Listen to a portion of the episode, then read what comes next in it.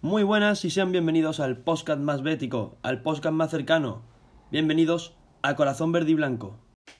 Un programa en el que analizaremos la jornada de nuestro Real Betis. Al mando, un servidor, Álvaro García. A mi lado se encontrará Antonio Rodríguez. Antes de comenzar nuestro análisis, repasemos qué sucedió, en el empate a uno entre Real Betis y Eibar del pasado viernes. Comenzamos. El equipo de Rubí no pudo pasar del empate a uno en el Benito Villamarín. El cuadro local comenzó perdiendo al transformar un penalti, que no estuvo exento de polémica, el cuadro vasco. Penalti que marcó Orellana al engañar a Joel Robles. En el minuto 69, Loren, de los pocos que generaron peligro en el equipo de Rubí, puso el empate tras empujar el balón al fondo de la portería después de los cabezazos de Aisa Mandi y Mar Bartra. El Eibar se quedaría con 10 por la segunda amarilla de Escalante, en el propio lanzamiento de la falta, Borja Iglesias cazaría un rebote dentro del área que acabó marcando, aunque la jugada fue anulada por un muy justo fuera de juego. Asimismo, tras concluir el encuentro, Rubio acudió a rueda de prensa donde catalogó como justo el resultado del partido. Del mismo modo, recordó que habían llevado el peso de todo el partido en la segunda parte y catalogó como clara la falta de escalante sobre Canales previa al penalti que cometió el jugador cántabro. Bueno, ya se encuentra con nosotros Antonio Rodríguez. Muy buenas, Antonio, ¿qué tal? Muy buenas, Álvaro, ¿cómo estás? Pues nada, vamos a tener unos minutos de, para poder hablar de, de ese empate ante la Sociedad Deportiva Ibar 1 a 1 del Villamarín. ¿Qué te pareció el, el encuentro de los de Rubí? Pues la verdad es que el Betty los primeros minutos me gustó bastante, pero con, con un buen juego y teniendo varias ocasiones de gol.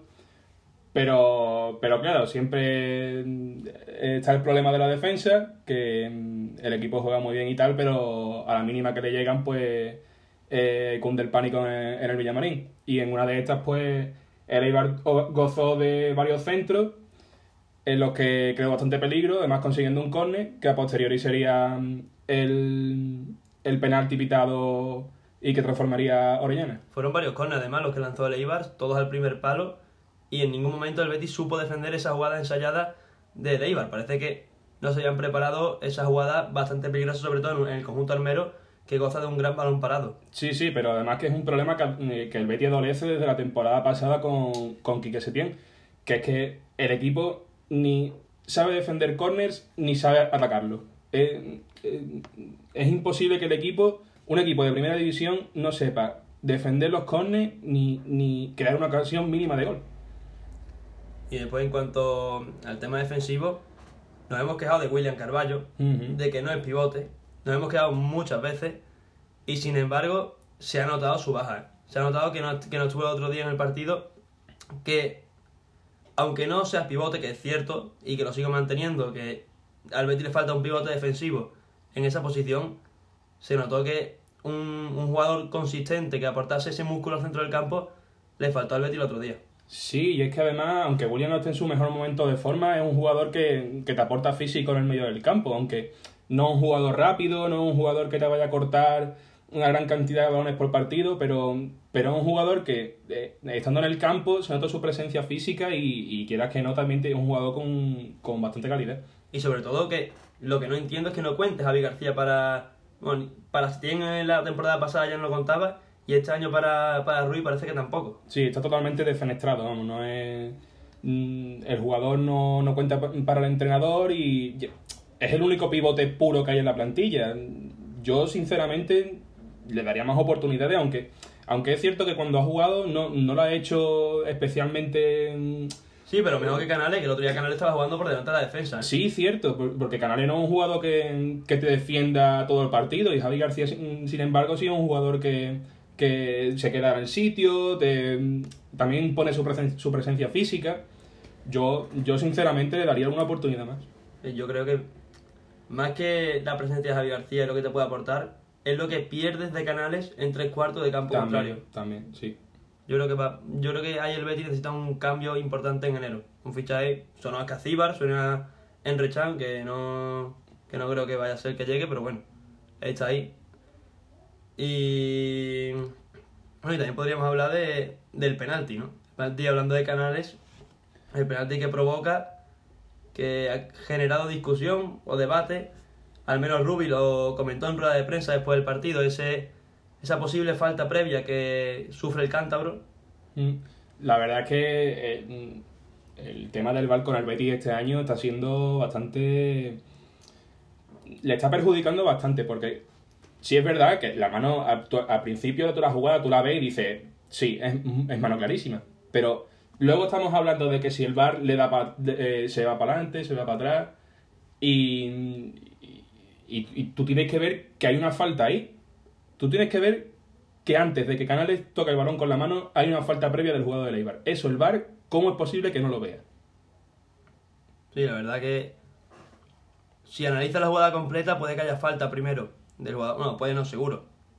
Hay falta del jugador del Eibar, que es lo que provoca después que Canales dé el manotazo con la mano. Pero vamos, que no, es- que no es excusa, ¿eh? No, que, no, que no no, es excusa. para nada. Que si nos podemos ver, por ejemplo, el partido de Villarreal, el segundo es un penalti. Que lo Eh, puede pitar. Lo puede evitar, pero permíteme que dude que se lo pite a los tres equipos de arriba de España, permítemelo. Pero vamos, quitando eso, es inconcebible que después te meta, te meta tres más en 20 minutos. O sea, por ahí no paso. No. Te puede meter dos, te puede meter el segundo de forma injusta, pero a partir de ahí el Betis tiene que remar como, como un, un equipo grande que es y luchar por el empate como sea y eh, bajo ninguna circunstancia venirte abajo. Y lo del otro día, penalti. Injusto podemos, no sé si catalogarlo como injusto, penaltito, vamos a llamarlo penaltito. Sí.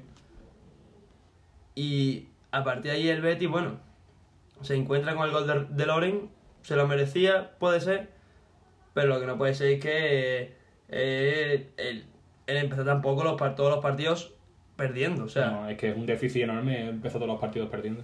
Que te obliga a, a contrarremolque todo el partido, no puedes estar tranquilo, tienes que ir con prisa. que, es que- Si, si no me equivoco, corrígeme si no, el Betis solo empezó ganándolo al Barcelona, Sí, con el gol de Fekir en el minuto 20 y pico creo que fue, sí, sí. El resto de partidos o los ha empatado a cero como Osasuna, o los ha empezado perdiendo. Sí, todos, pero absolutamente todos. Lo único, lo que tú dices del, del partido del Barcelona con el gol de Fekir, pero es que, es que así no se puede sacar las victorias. Que luego el equipo puede remontar y tal, porque el equipo tiene una calidad que, que es enorme. Sí, tiene jugadores como Fekir, que son top mundiales. Tiene a Borja Iglesias, que aunque está de cara a puerta un poquito más... Claro, pero es un, es un pedazo de delantero. Tiene una, serie- una serie de movimientos que, que lo diferencian del resto de delanteros de la competición. O Loren, por ejemplo, en un estado de gracia. Que Sí, sí. hace tres meses lo queríamos largar y ahora... es para- vamos, al menos para mí es titular indiscutible por delante de Indiscutible, Borja Iglesias. totalmente En el indiscutible. caso de que vuelva un delantero, para mí es Loren. Sí, el momento de forma de Loren es, es simplemente excepcional. Es que, es que está, está tocado por la varita mágica. Es todo lo que toca es gol. No como el año pasado, que cada vez que la tocaba era, era un pánico. Sí, sí, y cuando a un delantero lo tienes así, tienes que aprovecharlo todos los minutos que puedas en el campo. Y, y bueno, y el caso de Alex Moreno también, por ejemplo. Sí, una nota bastante Ahí me, positiva y ahí agradable. me sorprendió. Yo, Sí. yo, ten- yo le ponía el interrogante en agosto, pero por ahora sí, sí me está gustando. Mm, Todo el, el follón que se montó alrededor de su fichaje, venía, no venía, ahora al final parecía todo que volvía. Yo, sinceramente, no hubiera pagado la cantidad que, que se pagó. Ahora, con el rendimiento que está ofreciendo en el campo, ojito, ¿eh? Ojito, eh, que la banda izquierda del Betis el año pasado era un poema solo con Junior y este No, año Junior, tenemos... Junior lesionado, además. Y este año tenemos a dos laterales bastante buenos. Y Alex Moreno, la verdad es que es una nota bastante, bastante positiva. Por delante de Pedraza. Sí, ahora mismo lo pondría por delante, seguro. vamos. Y bueno, vamos ahí a la otra parte de- del campo, el lateral derecho. Emerson sube bien, ataca bien, Sí, pero en tarea defensiva deja mucho que desear. ¿eh? vamos a decir que, que es muy brasileño y, y más aún con esa edad. Es un jugador que ofensivamente te puede hacer una maravilla, como fue el, precisamente el gol contra el Villarreal, que fue un, un- un golazo. Bueno, lo desvió un, un defensa, pero bueno, sí. Sí, pero ahora, luego atrás se le nota la inexperiencia, que viene de una liga bastante menor. Yo creo que a esta edad es normal esos fallos. Ahora, yo creo que con el paso del tiempo se irá puliendo esos fallos y yo creo que llegará a ser un lateral derecho de bastante nivel. No, pero le cuesta mucho defender. Sí, ahora, sí. ahora mismo le cuesta mucho defender. Ahora mismo eh, necesita coger conceptos defensivos. Ofensivamente muy bien, pero defensivamente el Betis necesita un, un lateral derecho que defienda mucho más que Emerson. Sí, el problema es que realmente no tienes, no tienes ese perfil de lateral. Porque Barragán también le gusta subir, no, no, no es un prodigio en defensa. Francis, pues El Francis. bueno es Francis.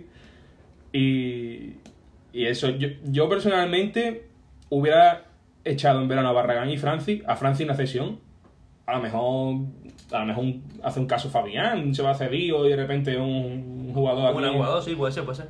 Y, pero sí que hubiera fichado lateral derecho con una proyección defensiva. Porque es que en No, sobre, sobre todo para el, para el sistema de cuatro defensas. Sí, también, Para, claro. para- para el ci- los cinco defensas que tiene Setién, mira, si un defensa, si un lateral, si un lateral subía más, El- al el final central le el central cubría. de ese lado le, cub- le cubría la espalda. Pero ahora mismo con cuatro defensas y sin pivote defensivo, que es el Sí. gran problema de este Betis, porque no hay un, un centrocampista que haga las coberturas, tanto a centrocampistas como a, como a banda, si tiene que Sí, caer sí. a banda en algún momento. Es, es el gran problema del equipo. Pues mira, si me dices Emerson se queda descolgado en una jugada y tienes a un centrocampista rápido, estilo Ascacíbar, Ascacíbar, por ejemplo, que eso no, que puede ser a lo mejor un, un estilo Petro, ¿no? Sí, sí. Por, por asociarlo a alguien que pueda conocer la, Pero, la afición. eh, por ejemplo, siguiendo el, el caso de Ascaciber, es un jugador aguerrido, que va al corte, que no le da miedo mm, dar una patada cuando la tiene que dar. Es que ese tipo de jugador es el que le falta al Betis, un jugador con sangre que, que esté en el sitio oportuno.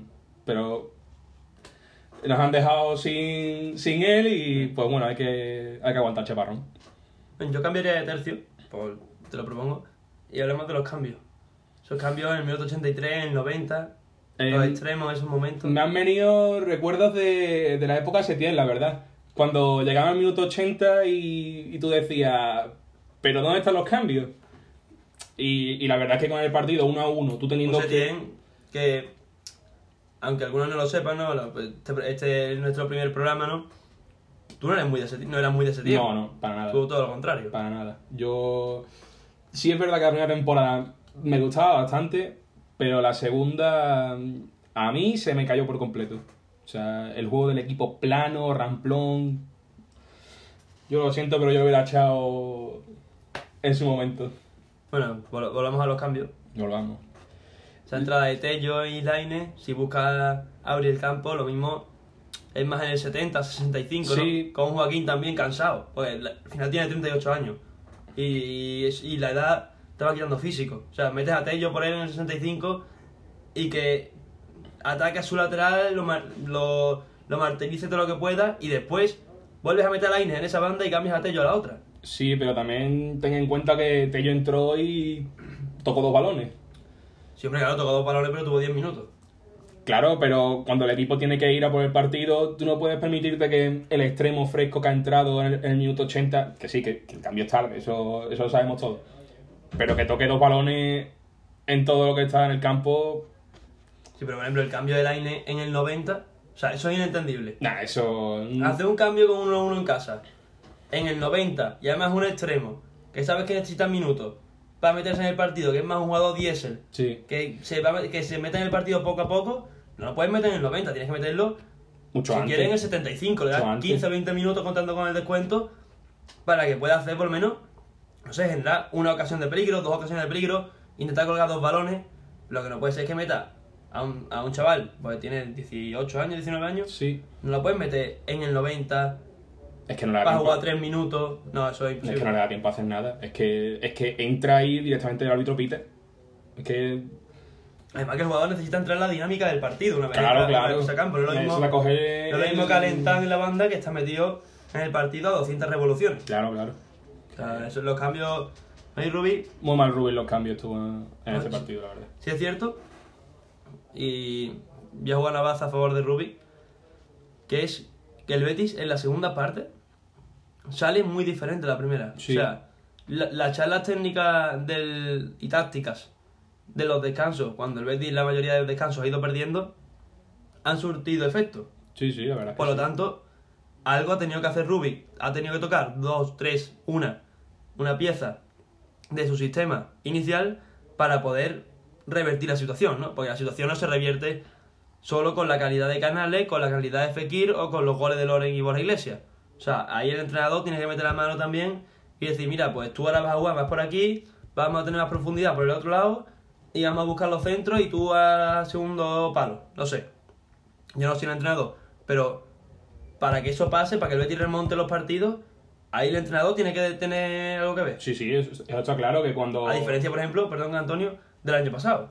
Sí, sí. Que al Betis se le, se le ponían 1-0 en contra, ya sea en casa o fuera, y al Betis le costaba no un mundo, sino un universo poder revertir la situación o, empatar. O sea, ya no te digo remontar, empatar. Totalmente. E- Eso, es al- algo que hay que darle a favor de Rubi. La verdad es que cuando llega el descanso, el equipo muestra otra cara, el equipo va por el partido, el equipo muestra ganas. Claro, eso, eso a, mí me, a mí me demuestra que Rubi pues, no es un mal entrenador, es- sabe mm, rectificar sus errores, sabe lo que se ha hecho mal y, y sabe eh, reconducir la situación. Ahora, el equipo no puede salir, como hemos hablado antes, todos los partidos perdiendo 1-0 que está muy bien remontada, pero vamos, vamos a tener un partido tranquilo, por el amor de Dios. Está complicado, está complicado. Bueno, Antonio, tenemos 15 minutitos. No sé, vamos dejando por aquí, güey. Yo creo que ha estado bien, ¿no?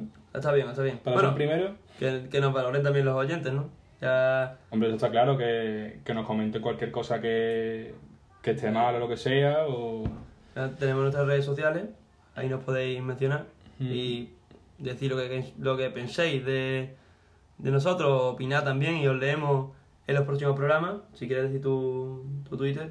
Pues ahí me podéis seguir en arroba antonioghost6.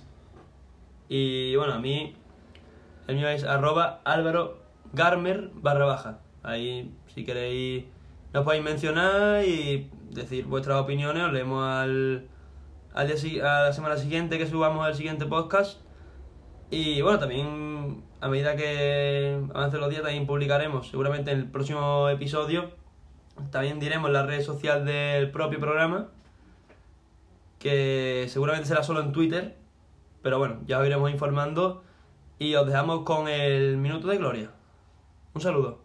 Hasta luego. Hola, soy Nacho Bento, eh, de Canal Sur Radio, redactor de deportes y que sea la actualidad del conjunto verde y blanco. Eh, actualmente el equipo de Rubí vive una situación yo creo que límite. Afortunadamente hay equipos peores, eso no lleva implícito de que vaya a sufrir. Dos jugadores con casi 40 años no pueden estar tirando de un equipo. Él llegó diciendo que lo primero había que trabajar el concepto defensivo y en las dos únicas salidas contra equipos más o menos dificultosos, Barcelona y Villarreal, ha recibido 10 goles. El calendario que